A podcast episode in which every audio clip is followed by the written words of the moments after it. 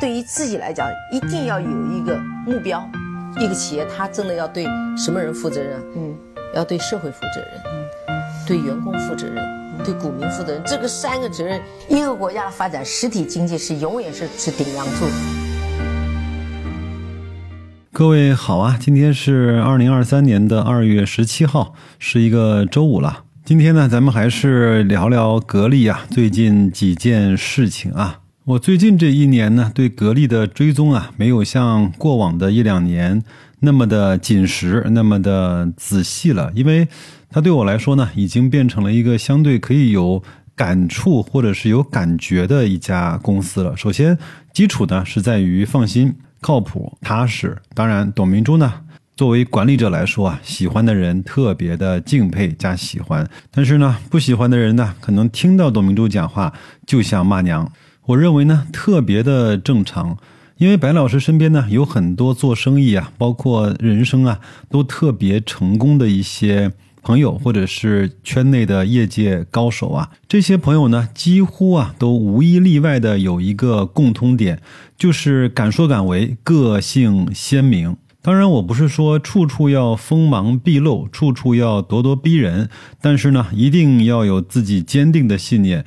在任何的人或者是情况的压力或指责下呀，都要坚定自己的想法，敢说敢做，做的可以说，说的一定要去做。讲一个好玩的，因为工作关系呢，我也认识很多家电品牌的一些朋友啊。就比如呢，前两天出差啊，正好是到一个上市公司做沟通，我们中午呢到食堂呢去吃的。工作餐出门啊，就碰到了这家公司的董事长，也是百亿的市值啊，十几亿的净利润，非常的平和，还打了招呼。这些啊，都是在外人眼中看到的和蔼可亲的董事长。在内部呢，我听不少的同事啊，或者是朋友跟我讲过，在内部骂起来人啊，也是特别的凶。有一次，一个朋友问我，那你看。美的的方洪波啊，包括海尔的张瑞敏，TCL 的李东升，人家都没有像董明珠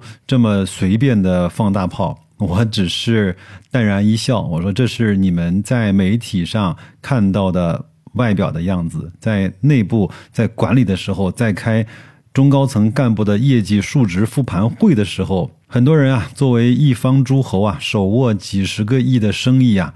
在老板的面前是要被骂的，我不太想用狗血喷头啊，但差不多也就是那个意思了，好吧，我承认我跑题了。这期节目呢，其实也没打什么草稿，当然我不是在吹牛啊。我们言归正传，我们今天呢来说几个格力的事情哈。第一件事呢，就是格力的股权激励的股份啊，好像没有被认购完，这个呢，我自己内心啊是有一点点的小遗憾的。有的人会说啊，格力的员工呢，整体收入都比较低，手里面根本就没有闲钱啊来去认购公司的股份。第二个呢，是因为格力呢是第一次做这种呃股权激励，很多人呢可能还没有尝到甜头，还不知道股权激励啊到底对自己啊意味着什么。这个呢，白老师自己是这么看的啊，因为我身边其实有一些朋友呢是有机会啊参加自己公司的股权激励的。但是呢，无一例外的是，很多人在这个公司供职很多年啊，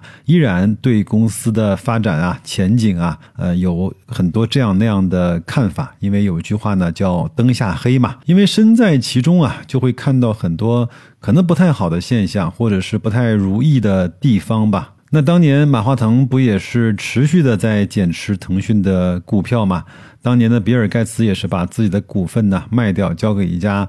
呃，理财公司啊，去打理，反倒呢，到头来还不如自家微软股票涨的那个市值啊带来的回报要好。我都能理解，只是我想表达一下小小的遗憾，因为这个条件和这个价格，包括分红的这些承诺呢，其实啊是对这次股权激励的人是一个相对比较友好的界面了。这是第一个事儿，第二个事儿呢是有一位朋友呢前面问了我一声，呃，白老师，你知道预制菜现在搞到什么程度了呢？因为正好二月八号呢，珠海呢有一个新闻，珠海的市委副书记啊黄志豪呢表示，二零二三年将大力的去发展预制菜的产业，推动国联、恒星等一批重点项目的落地啊，包括打造那个预制菜的产业园。支持格力啊，牵头打造一千亿元规模的预制菜的装备产业联盟，这本身是好事儿，对吧？那我呢也是看了看这个新闻下面的一些评论啊，我觉得真的很有意思啊。就是当一家公司的股价不涨的时候呢，它做什么都是错的。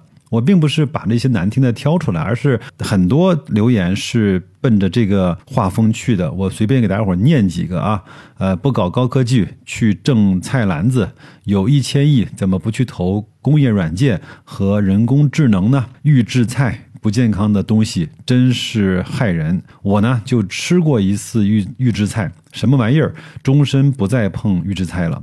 所谓什么叫预制菜，就是剩菜呗，那些不健康的东西。格力有本事不去搞高端的芯片，而是净去搞这些低端的玩意儿。看来格力是要完了，做没有技术含量的预制菜，格力品牌是要凉了。再说一条啊，净玩新的，啥时髦搞啥，手机、新能源、芯片、预制菜。突发奇想，没有大格局。当然，我在看完这则新闻和下面的留言之后呢，我也在想啊，可能真正买格力电器股票的朋友呢，有百分之九十以上没有我相对了解和。研究格力这么长的时间，那每个人对格力的一些看法也好，甚至是误解也好，都正常。但是呢，我想说的是，很多人连新闻的每个字和这些意思呢都不去读，就开始自己呢就开喷了，并不是格力要去卖预制菜，格力要去做预制菜的装备，并且是一个产业联盟。因为格力呢，在核心的包括冷链呀、制冷啊、仓储啊。这里面包括工业机器人啊，它是有呃，在珠海本地来看啊，它是有得天独厚的优势的。那它并不是要去做一千亿的预制菜，它它是要去做的是预制菜的装备。那为什么不行呢？这在我白老师看来，这就是格力应该去拓展的，在工业互联网、在装备制造方面去做的事儿啊。我呢前面呢还筹划了一期，我个人认为啊，投资包括在职业道路上，在生活上，呃，总是能够获得一个又一个持续的小成功的那些人呢，呃，在我看来，他们会具备哪一些性格特征和能力的范畴？今天呢，我就不多讲了，我只是觉得呀，你既然都把钱投出去了，那干嘛不耐心的把新闻看完呢？看清楚它每一个字，看懂它每一个要表述的含义呢。另外呢，我觉得喷并不能够解决问题，只能够呃搞坏你的情绪，实在是没有必要啊。最后啊，再跟大家说一个事儿，我最近呢其实很少呃分享格力的一些数据了。我在公众号“大白说投资”啊，在今天这期节目的图文推送里面呢，放了一个格力电器的股价和北向资金持有比例高低的关系，各位呢可以去看一看。因为我也不知道呢是谁是因谁是果，但是呢，我是截取了从二零一八年的数据到今天也五六年时间了，对吧？北向的陆股通持仓的比例和格力的股价其实是产生了一些正相关的特点。关于这个事儿呢，我暂且不给结论，各位去看看图。自己可以去思考一下。我呢是再给出一个数据啊，截止到二月十四号为止啊。北向资金呢，一共持有格力电器是两百五十一亿元的市值，持股的比例呢是百分之十二点九三。这个呢，就基本上回到了二零二一年十月份到十一月份北向资金对格力的持股的比例。这个呢，是从高处滑落，经过了低谷之后，又重新回到这个比例。从短时间来看，这个势头呢还在延续啊。它格力电器呢被北向资金持股最高的时候。呢，是在二零二零年的十月份到十一月份，基本上持有了百分之二十以上格力的股份，持股的金额呢达到了八百三十亿元不到。当时呢，也对应着格力电器的股价呀冲上了它的历史顶峰五十九块钱。刚才我说了，呃，谁是因，谁是果，现在我不太好说，但是至少呢，它可以当成一个参考的指标啊，给到大家。最后一个关于北向资金的数据呢，是在过去的一百二十个交易日里面呢，格力电器呢合计是被北向资金净买入了六十亿元，是排在美的集团、招商银行的前面的。从 A 股的所有公司被北向资金持仓的绝对金额来看，格力呢是排在十七位。这个数据呢，我应该每个月会帮各位啊，在我的大白另类估值的表格里面。同步的去更新一下，当然还有我们前面说过的每个月更新一下股权风险溢价指数这样的一个指标给各位来看。所以啊，我个人觉得我那份大白令的估值啊，对各位来说是一个小小的宝贝估值表吧，它可参考、可实操，也为我们把大环境都梳理的相对比较清楚了。如果你愿意的话，帮我把它分享给你信任的人和信任你的人。好吧，这就是今天节目的全部内容了。今天是周五，各位好好工作，周末好好休息。感谢你的时间，你每一次不经意的鼓励，都是我们在前行道路上最大的动力。再见吧。